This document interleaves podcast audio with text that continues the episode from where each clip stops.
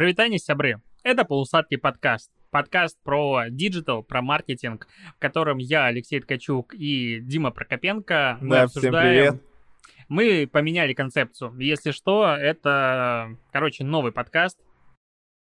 Мы пробуем новую версию подкаста. Я думаю, что суть его будет в том, что мы оставляем маркетинг как основу всего этого, но при этом прогоняем его сквозь субъективную призму и события, которые случаются в нашей жизни, потому что мы стали, во-первых, и с Лешей реже видеться, потому что я не знаю почему, кстати. Я думаю, ты услышишь, как это будет теперь работать, и подкаст обновился, дай ему шанс, дослушай его до конца. Тема первого выпуска «Хотим обсудить увольнение». Так случилось, что за эти полгода подкаст выходил достаточно нерегулярно. Из э, SETTERS успел уволиться я, и это сделал уже давно в декабре, и Дима. Дим, когда ты уволился? Я, кажется, уволился в начале мая. Ну, то есть совсем недавно. Это случилось во время карантина, получается. Но при этом у нас был выпуск «Пора увольняться», и в нем мы уже обсуждали, мы оба еще были тогда в SETTERS, Да. но у нас обоих уже были мысли о том, чтобы уволиться из SETTERS, и это было по определенной причине в тот момент. Потом у меня лично эта причина чуть поменялась, и я все-таки дал шанс еще остаться в SETTERS, а ты уже ушел в декабре, получается. Если я ничего не путаю, то тогда, когда мы писали,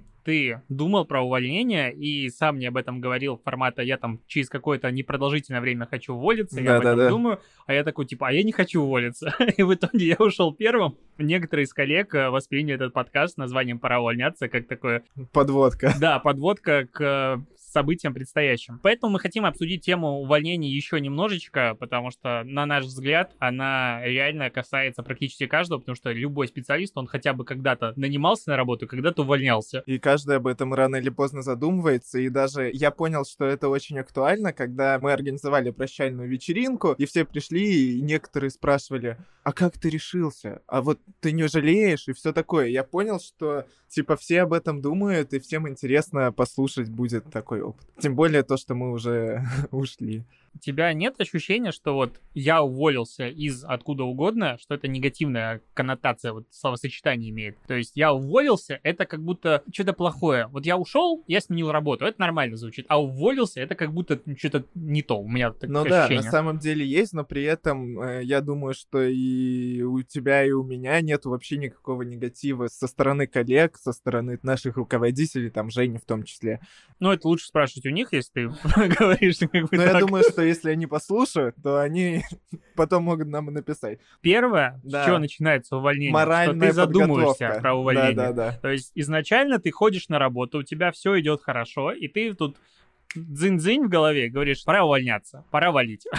Да. Шикарная программа, пора У валить. тебя была одна мотивация. И получается, первый шаг, если говорить о мотивации, то моя мотивация была такой, что на самом деле ты просто устаешь от того, что ты делал. Моя мотивация была в том, что я вот занимался именно маркетингом и сеттерс. Маркетинг-агентство — это довольно скучная история, где каждый год ты делаешь просто одно и то же. По сути, маркетинг-агентство очень скучный. Вот сейчас, мне кажется, знаешь, с тобой хочется, типа, не соглашаться, потому что, ну, во-первых, маркетинг не скучно, и просто ты хреновый маркетолог, если тебе скучно. Я шучу. Не-не-не-не-не. Нет, так агентство, блин, делай какие-то кейсы. Нет, так я вот и говорю про сам процессинг именно. Ты понимаешь, смотри, агентство продвигается какими способами?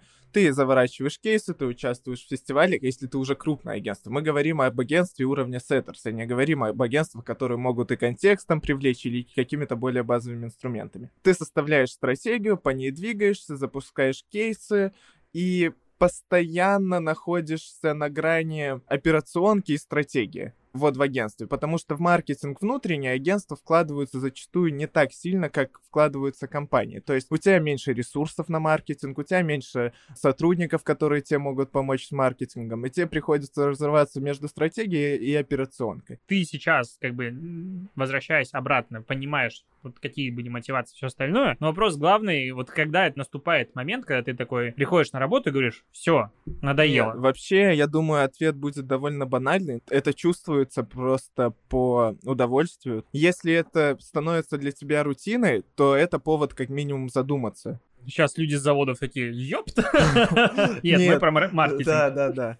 И вот сейчас я пришел вот куда я ушел, мы это обсудим чуть дальше. И... Такие секретничаешь. Ну, Дима, Дима. И получается, что это полностью закрывает мою потребность, которая у меня была. Стоит отметить то, что еще одной из мотиваций уйти именно из Setters было то, что до этого я пришел из собственного агентства, где, знаешь, такой постоянный шквал говна валился. То есть сделай, разберись с юридическими вопросами, разберись с бухгалтерией, привлекли клиентов, построй команды. Мне нравится, мне нравится, как ты объяснил, что такое быть предпринимателем. На тебя валится шквал говна. Да, цитаты, золотые цитаты подкаста. Да, открыть собственный бизнес, это значит каждый день быть в говне. Это реально так. И каждый должен осознавать, если он на это идет. Мне это очень нравилось тогда.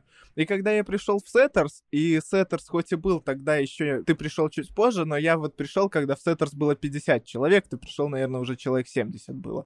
Не хватало вот этого вот э, пиздеца, назовем так. Шквала говна не хватало. Мне очень нравилось, я понял потом, когда пришел в SETTERS, вот разбирать какие-то, решать проблемы. Мне нравится решать э, проблемы, а в SETTERS этого недостаточно было, потому что за какие-то проблемы у нас отвечал финансовый отдел, за какие-то э, проблемы отвечал непосредственно Женя. Если ты хочешь разбираться с большим э, с большим говном, которое есть когда ты просто сотрудник, неважно какого звена, линейный или руководитель, ты все равно наемный сотрудник, а, то тебе надо уходить или в стартап, или там делать какую-то собственную компанию, или уходить компанию, где тебе позволят менять все подряд, и будет этот шквал говна такой большой, что он будет соизмерим собственному проекту. Я сейчас понимаю, о чем я говорю, потому что я перешел в такую компанию, и там мне дают полную свободу действий, и по сути я выступаю там больше как консультантом, что ли, в какие-то моменты, как надо развивать эту компанию. Это очень прикольный опыт. Тебя еще не уволили. И меня не уволили. И не уволят. Давай обсудим, как нет, поговорить давай... с руководителем. Нет, давай ты расскажешь свою мотивацию, потому что, как я говорил, она у нас, скорее всего, разная. Ну, я за***ался. У меня чего? очень простая мотивация. Я прекрасно помню, как ты резко ушел. Ну вот ты правильно заметил, что я начал обсуждать это первым, а ты потом такой первым, рубанул да. просто. Ну, я не рубанул. Ну, я же был проектным директором больше года, а изначально приходил в агентство заниматься стратегией менеджмент не та вещь, которая меня заводит. Если очень просто. То есть это вообще не та вещь, которая мне очень сильно не нравится. Вообще не нет. Мне нравится стратегия, мне нравится работать в большей степени с проектами. К лету прошлого года, когда я уже поработал примерно год, мне было достаточно грустно. Ну, потому что если ты окунаешься в какой-то из проектов, то получается, что ты как бы лезешь через голову там руководителя проектного направления, который как бы под тобой должен заниматься операционкой. Непонятная позиция для меня была в тот момент, потому что тебе вроде бы как проектом заниматься не по статусу. Стоимость часа у тебя высокая, ты должен заниматься какими-то более глобальными задачами, иначе зачем ты такой проектный директор? И мне было от этого достаточно грустно. Примерно в это же время, когда вот мне было от этого достаточно грустно, мне написал э, Женя и предложил вариант того, чтобы мы хотим сделать тебе офер и предложили мне заняться созданием онлайн-школы в Setters. Причем это было, знаешь как, я один раз ходил на какое-то совещание, на котором обсуждалось, по-моему, ЦМС, на которой должна строиться да, да, новая да. онлайн-школа. Да. И, по-моему, ты там тоже был. Да. И меня тогда удивило, почему веб-отдел очень сильно топил за написание собственной кастомной системы. Ага. И я говорю, а нафига, если, типа, это займет годы и длительную разработку, если мы хотим стартануть, мы хотим проверить гипотезы, и у нас, э, ну, есть большое количество решений на рынке готовых, давайте возьмем их, рассмотрим, а их как бы даже тогда не анализировали. И с тем учетом, что проект в тот момент ну, шел уже там 3-4 месяца, какой-то очень долгий срок, он не сдвинулся никуда. Но это было очень много вопросов. Я как бы ушел, просто по присутственному совещанию. И, ну, видимо, мои мысли кому-то понравились. Жене, Саше, и мне предложили заняться, соответственно, созданием, развитием онлайн-школы. Мне в тот момент показалось это дико интересным, потому что как раз вот не хватало работы с продуктом и управлением, развитием. Короче, мне кажется, любой маркетолог в какой-то момент хочет стать продуктом. И как-то не взлетел у меня. Во-первых, поразительным образом не получалось найти специалиста специалиста в отдел, который возьмет на себя рутину. Но это, наверное, меньшая из проблем. Главная из проблем была в том, что я начал заниматься сразу всем, а оказалось, что твой проект для всех ключевых людей, с которыми ты работаешь, ну, то есть для спикеров, он побочен. И вот это вот ощущение вторичности себя как специалиста в любых переговорах, то есть есть что-то важное, а ты свою задачу всегда как бы на второй план откидывают, всегда переносит и все остальное. Вот это очень сильно вымораживало. И то есть на старте, когда изначально таймплан все было согласовано и все работало, но потом, когда запуск переносился который месяц подряд, и при, причем очень сильно, у нас была конференция коллеги, в которой я тоже был, участвовал и делал программу, и вот это все навалилось, я понял к ноябрю месяцу, к концу, что я больше так не могу. Ну, то есть реально, когда ты бегаешь за людьми и говоришь, ну, ребята, давайте вы сделаете мою задачу, а тебе говорят, а мы сейчас не можем. И ты понимаешь реально, что они не могут. И получается, я подошел к конференции с таким ощущением, что я больше не хочу работать над этим проектом ни дня. Ну, то есть у меня было внутри банально такое желание прийти и просто сказать, типа, все, я завтра ухожу. Я много раз уходил, менял работу, точнее, три или четыре раза, это, наверное, много за такую непродолжительную карьеру. Уходить хорошо, то есть без какого-то негатива. Соответственно, надо, перед тем, как уйти, надо проект все-таки запустить и передать его в другие руки. Это все, опять же, затянулось там примерно на месяц еще плюс, чего мне не хотелось, но так вышло. Я понял, что я хочу уйти на себя. Это просто засинхронилось. То есть, возможно, вот это вот понимание второстепенности привело меня к тому, что я хочу заниматься в большей степени блогом, развитием, фрилансом, и я впервые ушел как раз на вольных хлеба именно тогда после того, как ты берешь, принимаешь решение о том, что ты увольняешься, ну, вообще, это как бы такое, ты вынашиваешь внутри себя яйцо с этим решением, смирился, но следующий шаг, которого лично я очень всегда не люблю, то есть это как подойти к родителям в детстве и попросить там, не знаю, денег каких-нибудь. То есть это такой-то момент неприятный какой-то был. А здесь подойти к руководителю и сказать, слышь, ну, как бы, все вообще классно, мне все нравится, вы молодцы, красавцы, но я с вами больше работать не хочу. Ну, это как будто с друзьями покончить. У меня получается так, что практически практически всегда работа и не то, что там жизнь, они пересекаются, и ты начинаешь дружить с людьми, с которыми ты работаешь, вот это разойтись всегда проблематично. Я вот ходил, это была как раз конференция коллеги прошла, мы приехали из Москвы в Питер, и я сидел в нашей комнате, директорская мы его называли. Был, получается, я и Женя, я думаю, ну, лучше момента не будет. Он как раз там уезжает, по-моему, вечером обратно и что такое. Думаю, ну, надо говорить. Я сижу за своим столиком в этом закуточке, говорю, Жень, такое дело, надо поговорить поговорить. И вот, мне кажется, фраза «надо поговорить», она просто самая ублюдская фраза, которая существует в этом мире. Ну, просто, ну, она топ of the top. После фразы «надо поговорить» никогда не бывает «слушай, ты классный» или что-то еще. Всегда бывает «нам надо расстаться, надо уволиться, надо что-то еще». Ну, короче, всегда плохое. Когда я говорил с Женей, у меня было тоже такое сознание этой фразы, потому что я всегда подхожу как-то... Я вначале пишу структуру диалога, чтобы ничего не забыть. У меня были важные моменты, которые я хотел Жене обозначить. Почему я ухожу, и получается, у тебя была ситуация, то, что ты увольнялся один, а я увольнялся не один, потому что по факту вместе со мной уходил и Рома, и Макс, а это, получается, разваливается Setters Lab, плюс Полина, я знал, что собирается говорить Женей там через неделю, и это все во времена коронавируса, кризиса, и я такой... Хм. Слушай, я тебя должен поправить, у тебя случайно Ваня Усович не твой родственник, а то ты списки составляешь,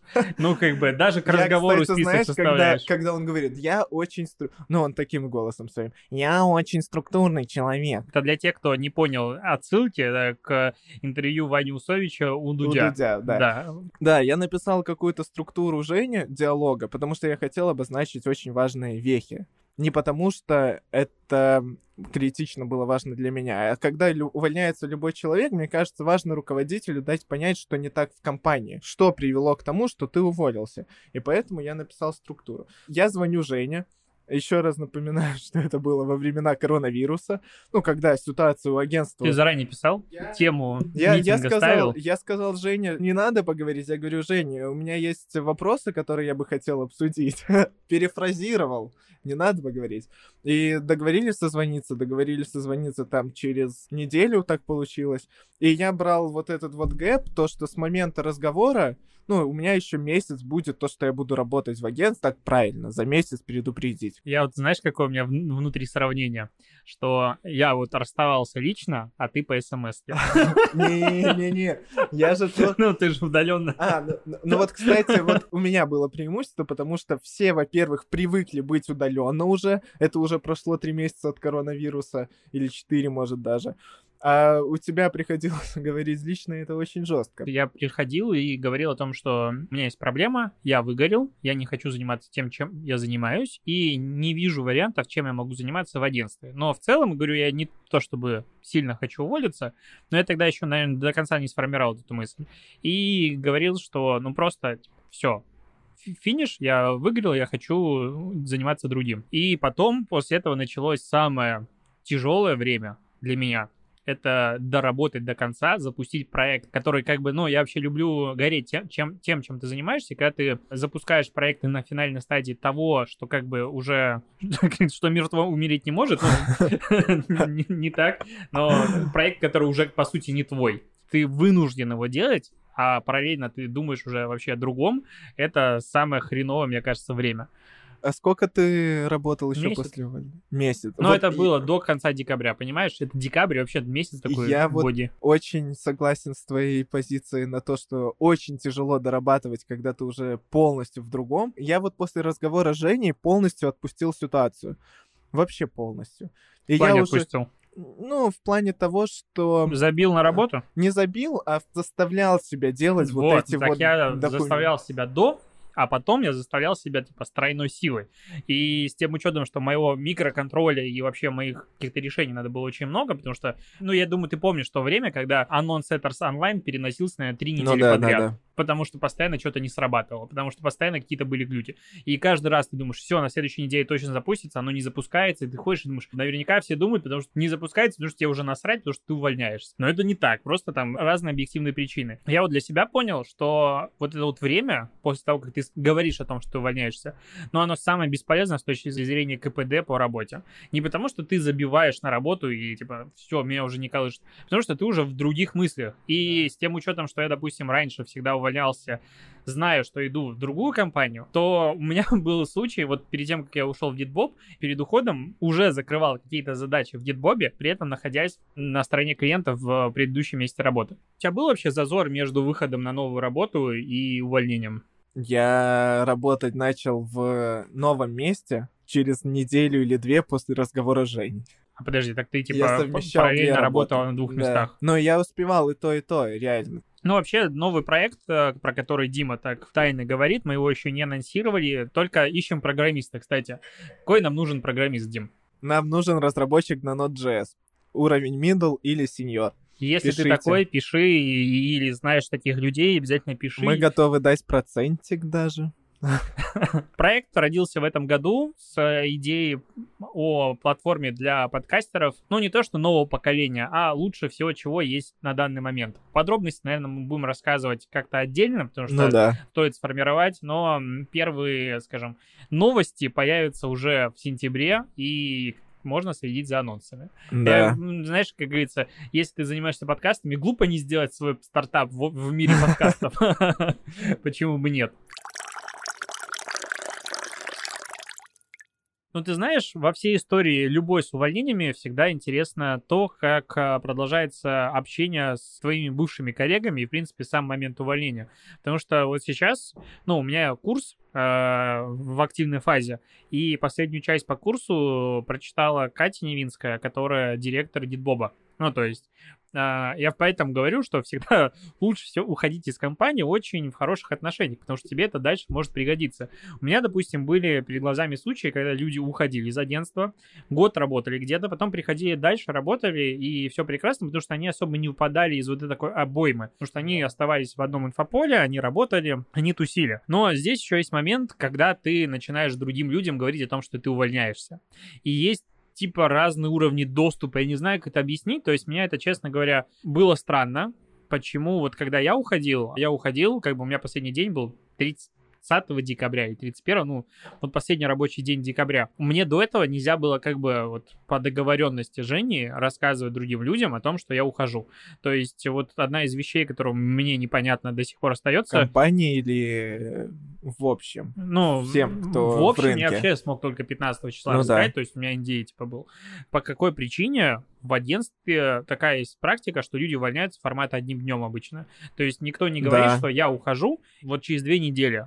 Всегда, ребят, у меня сегодня последний день, и сегодня ты им говоришь. То есть, ладно, с близкими коллегами, с которыми ты работаешь. И, в принципе, когда ты работаешь по каким-то задачам, которые длительные, ты не можешь их делать в формате «обсудим через неделю», когда че- тебя через неделю уже не будет. И у меня был прикольный статус с продюсерами, когда я пришел, э, мы обсуждали следующие съемки, и я как бы обсуждал их в формате того, что я на них буду присутствовать и как мы их будем делать. Да. И через три часа я прихожу, там, в конце рабочего дня говорю, ну, ребят, я ухожу. И на меня люди смотрят такие, не понимают. И вот эта вот практика, когда ты типа не можешь говорить другим людям, что ты увольняешься, вот это я вообще ее не понимал. В том же Дедбобе, когда я уходил, у нас было просто какое-то собрание очередное, и я, и э, Катя, с которой мы записывали прошлый подкаст, а мы на этом собрании сказали, что мы уходим из агентства, и там мы уходим через э, три недели. И как бы все понимают, заканчивают дела, и тебе очень просто в коллективе, то есть все с тобой общаются так, как ты уходишь. В случае, когда ты увольняешься одним днем, не ты тянешь, а как бы по договоренности, опять-таки, с своим начальником ты тянешь, и вот это я не понимаю. Я же был точно в такой же ситуации. Женя сказал никому не говорить. Я сказал, да, лады. Женя, у него есть какие-то свои водные и свое представление. И по факту я же сказал о своем увольнении ровно через месяц, получается. И до этого какие-то люди начали постепенно узнавать. Но самая большая проблема такого подхода то, что в тебя реально продолжают лететь задачи. Никто же об этом не знает. И я был три раза на собраниях, на которых я прекрасно знал, что я это делать не буду уже, потому что к этому моменту я уже уйду из компании, и ребята, которые это будут делать, тоже уйдут из компании.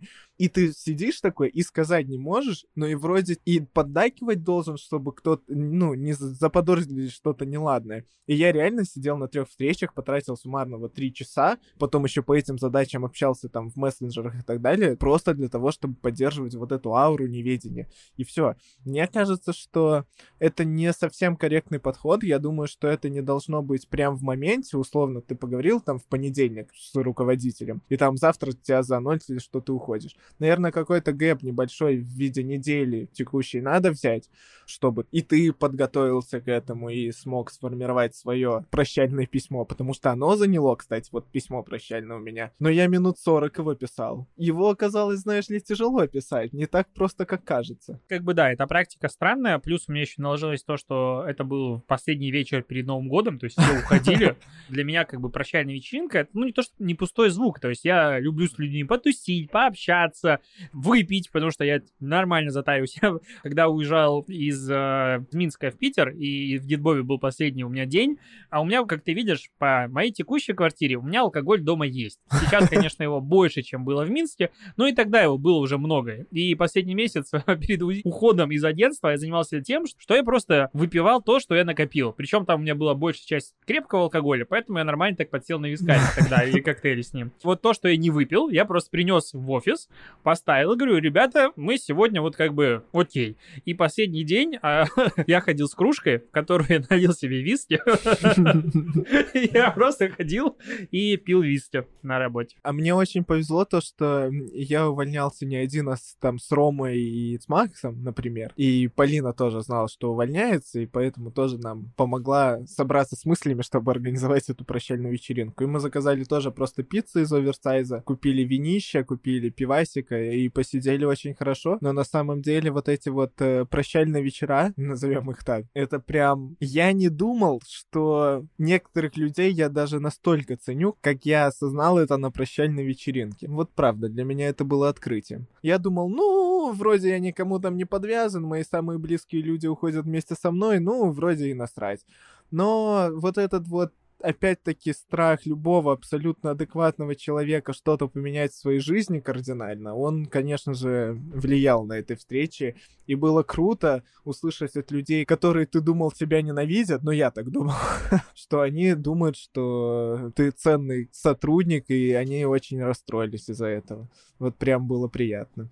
Но прощальные вечеринки — это, с одной стороны, плохо, но с другой стороны, круто. У меня было после этого очень на следующий день позитивное настроение, назовем это так. Но есть один момент, который я почему-то не подумал о нем.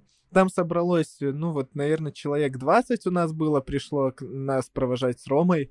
Это планировалось, конечно, то, что придется говорить прощальную речь, но я что-то в потоке пропустил этот момент, а я не могу, если я структурно не написал до этого и структурно не подготовился, взять и резко сказать как-то неплохо хотя бы, не то чтобы уже хорошо. И они такие, ну, Дим, давай прощальные слова. Я говорю, а почему это я? Еще мы с Ромой увольняемся. И Рома говорит, ну, ты скажешь за нас двоих ничуть не хуже. И я такой, «А, и это было ужасно. Поэтому совет, опять-таки, кто нас слушает, подумайте о своей прощальной речи. Обязательно. Потому что у меня было все не очень хорошо.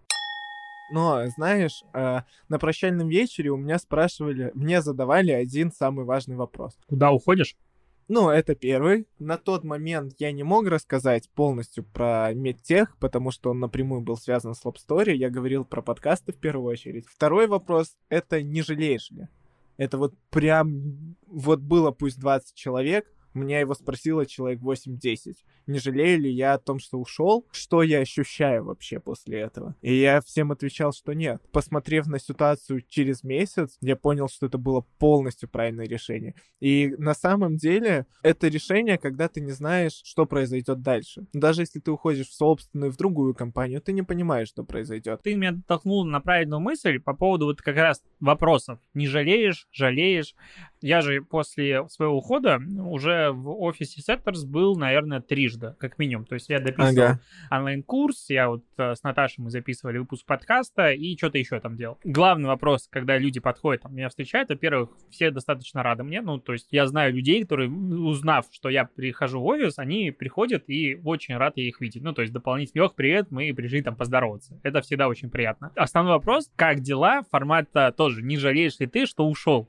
Как тебе там на воле? И я всегда... На воле. Да, а, а мне по кайфу. Ну, то есть у меня прям все очень хорошо. Вообще во все стороны, во, все, во всех вариантах мне нравится то, что сейчас происходит. У меня еще более любимая работа. Любой процесс, который я делаю, он дальше отражается. Денег больше стало, времени больше свободного стало. Так, а вот смотри, когда ты осознал то, что ты не жалеешь об этом, ты же не мог это я осознать не через неделю. Понимаешь, это у меня очень просто я, все я, было. Я тоже не жалел вот секунды, как только поговорил с Женей. Уже даже до, до официального вот увольнения.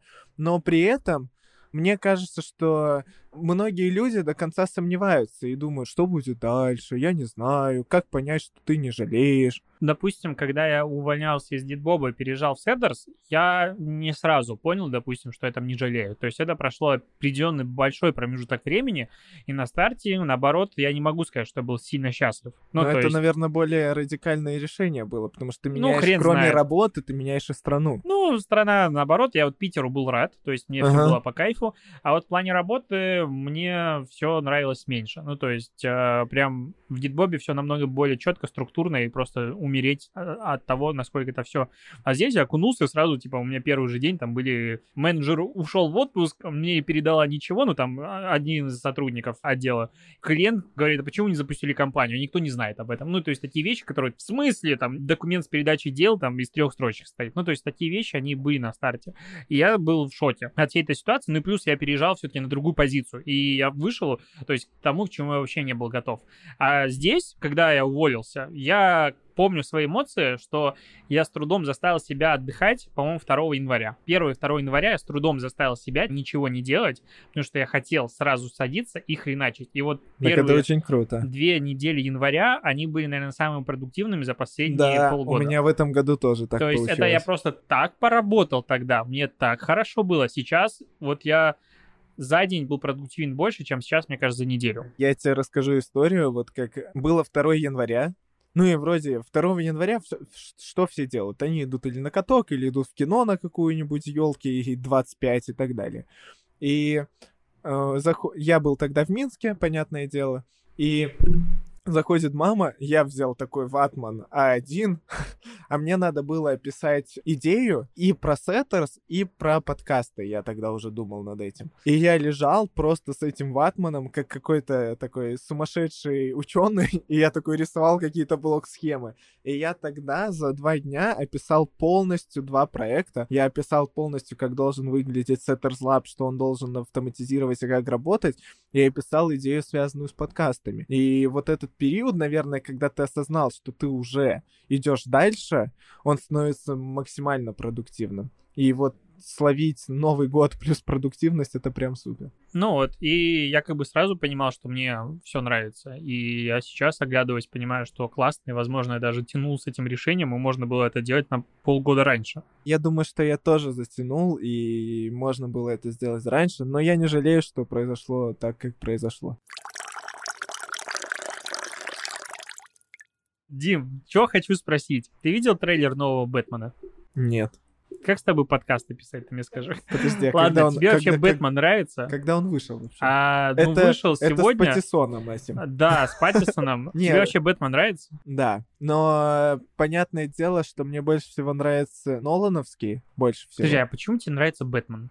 Я вот просто не Тебе не могу, я нравится? не переношу. Ну, это самый тупой супергерой, который есть в этом мире. Нет, То э, есть у чувака ни хрена нет. мне не нравится Бэтмен против Супермена часть, Это но вообще это не ад. обсуждается, это, Это, понятно. просто ад. Но Темный рыцарь Нолановский вообще супер. Я не помню, чтобы я смотрел всех Бэтменов, но у меня по Да ты, ощущениям... я думаю, все не мог смотреть, где же там дохерища, Нет, ну которые вот, вышли мне по ощущениям, что просто каждые N лет, допустим, 5, ну, может быть, 10, берут и переснимают один и тот же сюжет, от которого о том, что Бэтмен видит своих э, погибших родителей в 50 раз на киноэкранах, типа, уже всех должно подташнивать, но почему-то всем это нравится, и каждый раз переснимают по заново. Бэтмен опять становится Бэтменом, то есть из чувака превращается в Бэтмена, и опять начинает сражаться. Ну, там же сюжеты не меняются. Ну слушай, можно Или- же, или меняется, я можно, что-то не можно знаю. же снять абсолютно по-разному. Возьми Человек-паук, та же вся А история. тебе- нет у тебя ощущения, что как бы в мире, в котором есть миллиард идей, можно двигаться дальше? Ну, типа, есть Бэтмен, и он может просто делать что-то новое, а не опять становиться Бэтменом. Я с одной стороны согласен, с другой такое. Ну типа это франшиза. Их задача зарабатывать Не, ну бабки. Мстители же не переснимают, как Железный Человек Серьёз- стал Железным не, то- Человеком. То, есть, ну смотри, Мстители частично. А там нет повторения затянули, сюжета. затянули. Можно было бы это уложить куда в меньше. Ну, хрен фильмов. знает. Последняя часть, конечно, шедевральная. Ну, Марвел там единственное, что это, это не Марвел, по сути, это Sony, который в очередной раз Человека-паука перезапускает, и ты просто, окей, он опять теряет кого там, дедушку, или, ну, и вот это вот сколько можно. Но при этом я согласен с позицией то, что можно снять абсолютно по-другому, как Джокер. Хороший пример Джокер. Вообще супер. Просто снято с другой стороны. Сделать камин Я Джокер так и не посмотрел. И говорит, как с тобой писать подкасты, Так ты я-то что, его Бэтмена трейлер Я оттуда, я оттуда все ключевые моменты знаю. Я не знаю ни одного человека из своего окружения, который не смотрел Слушай, когда Джокера. ты, э, Дим, напомни, я просто видел в сторис, когда ты первый раз в жизни посмотрел криминальное я, чтиво. я так и знал, что ты Ну, просто вот это. для меня и для людей, которые я, слушают. я его первый раз посмотрел неделю назад. И Или, как ну, тебе? недавно. И тут нет варианта ответить «мне не понравилось», ты Нет, понимаешь? а тут, а тут есть ответ, который тебе не понравится еще больше, и слушатели такие сейчас просто поставят нас на паузу, потому что мы смотрели его с Полиной, когда были...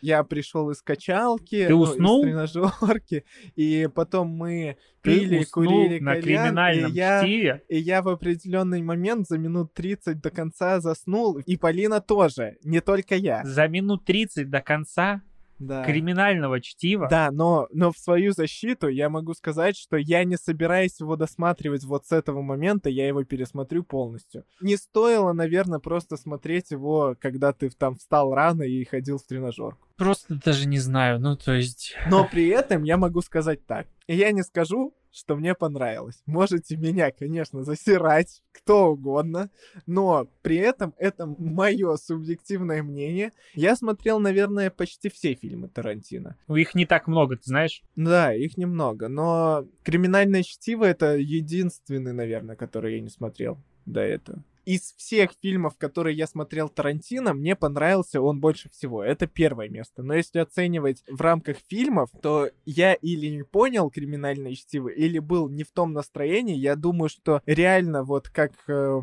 можешь дальше, в принципе, не оправдываться. Вот, Ну, вот, Ты по- а, похерил свою подожди. репутацию человека, который может разбираться хотя бы как-то в кинематографе. Я ну, то есть, уверен, что есть фильмы, которые просто попадают в настроение. Если ты не в том музе, то ты просто тебе он не зайдет. да. Например, ты А- смотрел А, а есть э, великое стра- кино под страх- названием «Криминальное Страх и чтиво». ненависть в Лас-Вегасе. Ты смотрел? Да. И вот я его просто не попал в настроение, и мне вообще не понравилось. Ну просто я не знаю, это я тогда готов был сказать, что это полное говнище. И я его даже не стал досматривать тогда. Но потом, если ты попадаешь в настроение, тебе этот фильм зайдет. То же самое, мне кажется, и с криминальным чтиво. Фильм круто снят, крутые диалоги, но при этом это Тарантино, который мне ну, очень не нравится как режиссер. Но я ничего не могу с этим сделать. Я Что? думаю, на этом можно заканчивать подкаст. И если вдруг ты занимаешься диджитал-маркетингом, интересуешься социальными сетями и все-таки адекватен, и тебе нравятся фильмы Квентина Тарантино, в том числе «Криминальное чтиво», напиши мне на почту ткачук собачка Возможно, мы с тобой будем дальше записывать все выпуски полусладкого а подкаста. омерзительная восьмерка тебе нравится? Но он прикольный. Ну вот, ты не можешь сказать, что он прям хорош Но я его пересматривал шедевр. три раза, и он мне заходит. Мне нравятся дико актеры, мне нравятся диалоги, мне нравится, в принципе, все. Не могу сказать, что в сравнении с тем же криминальным чтивом он мне также нравится. Нет, криминальное чтиво для меня самый любимый фильм. Но он классный. Есть определенно вот в том же криминальное чтиво про диалоги, если говорить. Истории про бургеры и прочее, это супер. Конечно, я их тоже не бесчувственная тварь, которая не заценила их. Но в целом, если оценивать то, что я успел посмотреть, пока я не заснул, Подожди, за 30 минут до конца там, по-моему, идет ветка про... м, ты это- сейчас спойлернешь мне, я не буду досматривать вдруг. Может, я не за 30 минут засну. Там, по-моему, самые, одни Подожди, из самых давай я любимых скажу. моментов Давай, давай я, давай я скажу, когда я Давай. точно, что я помню. Передознулась девушка этого. Но, Ну, они потанцевали уже вот в этом баре, потом она ну, потому что потом был передоз, ее Да. спасли. Ее спасли, отвезли к этому пацану. После этого этот такой, ну чё за хуйня? Его застрелили. Или это было до? Кого застрелили? Траволта, которого играет Ну, персонаж. ты пропустил очень большую арку. Прям ты там такой сюжет пропустил. И самый, наверное, мой любимый момент в машине. Какой? Ну, я тебе не буду его говорить. Так подожди. Траволту я же помню, что застрелили. Ну, а значит, вот я это пос- смотрел. пе- после передоза и перед смертью Траволта минут 30 фильма. Причем одного из лучших моментов Подожди, фильма. Ты, ты вряд ли спойлернешь, потому что я просто, может, его не, не могу вспомнить. Ну, про часы наручные. Часы наручные. Так ты полфильма проспал, морда. Возможно, я проснулся на моменте, когда его застрелили. А, Как так жить-то, а? Ладно, давай так. Я пересмотрю от и до и не засну, и потом скажу свое ревью. Это будет первый выпуск полусладкого подкаста, в котором его будет профессионально монтировать профессиональный монтажер с профессиональным вкусом. Поэтому я надеюсь, и, Дим, ты тоже надеешься, да? Ну, я вот такой не формат, уверен. Такой формат э, тебе зайдет. Обязательно пиши это в отзывах на iTunes.